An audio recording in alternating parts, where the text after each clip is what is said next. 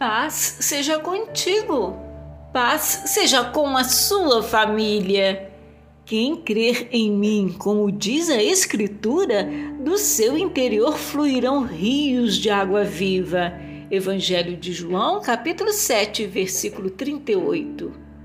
Os filhos de Deus precisam derramar rios da água da vida. No deserto, Moisés tirou água de uma rocha. Paulo diz que a rocha é um símbolo de Cristo.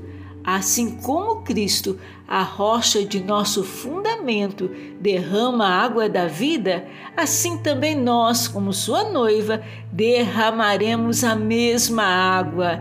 E esta água é o próprio Espírito de Deus que se move entre os homens como ele quer para levar adiante o reino dos céus. Aleluias! Não se embriaguem com vinho, pois ele os levará ao descontrole. Em vez disso, sejam cheios do Espírito Santo.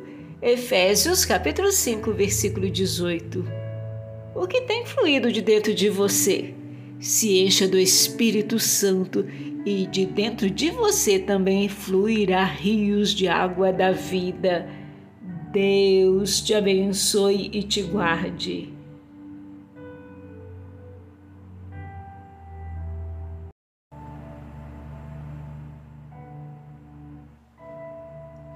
Paz seja contigo.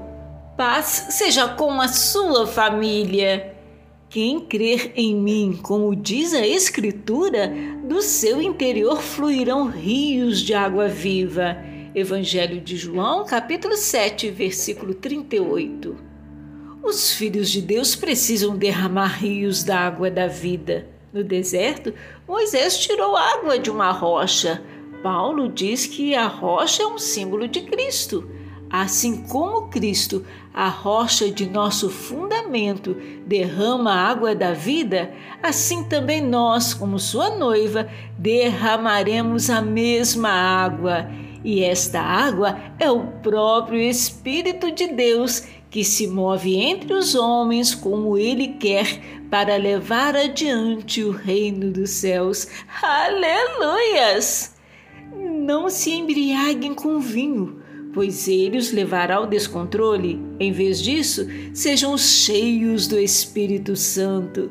Efésios capítulo 5, versículo 18. O que tem fluído de dentro de você? Se encha do Espírito Santo e de dentro de você também fluirá rios de água da vida. Deus te abençoe e te guarde.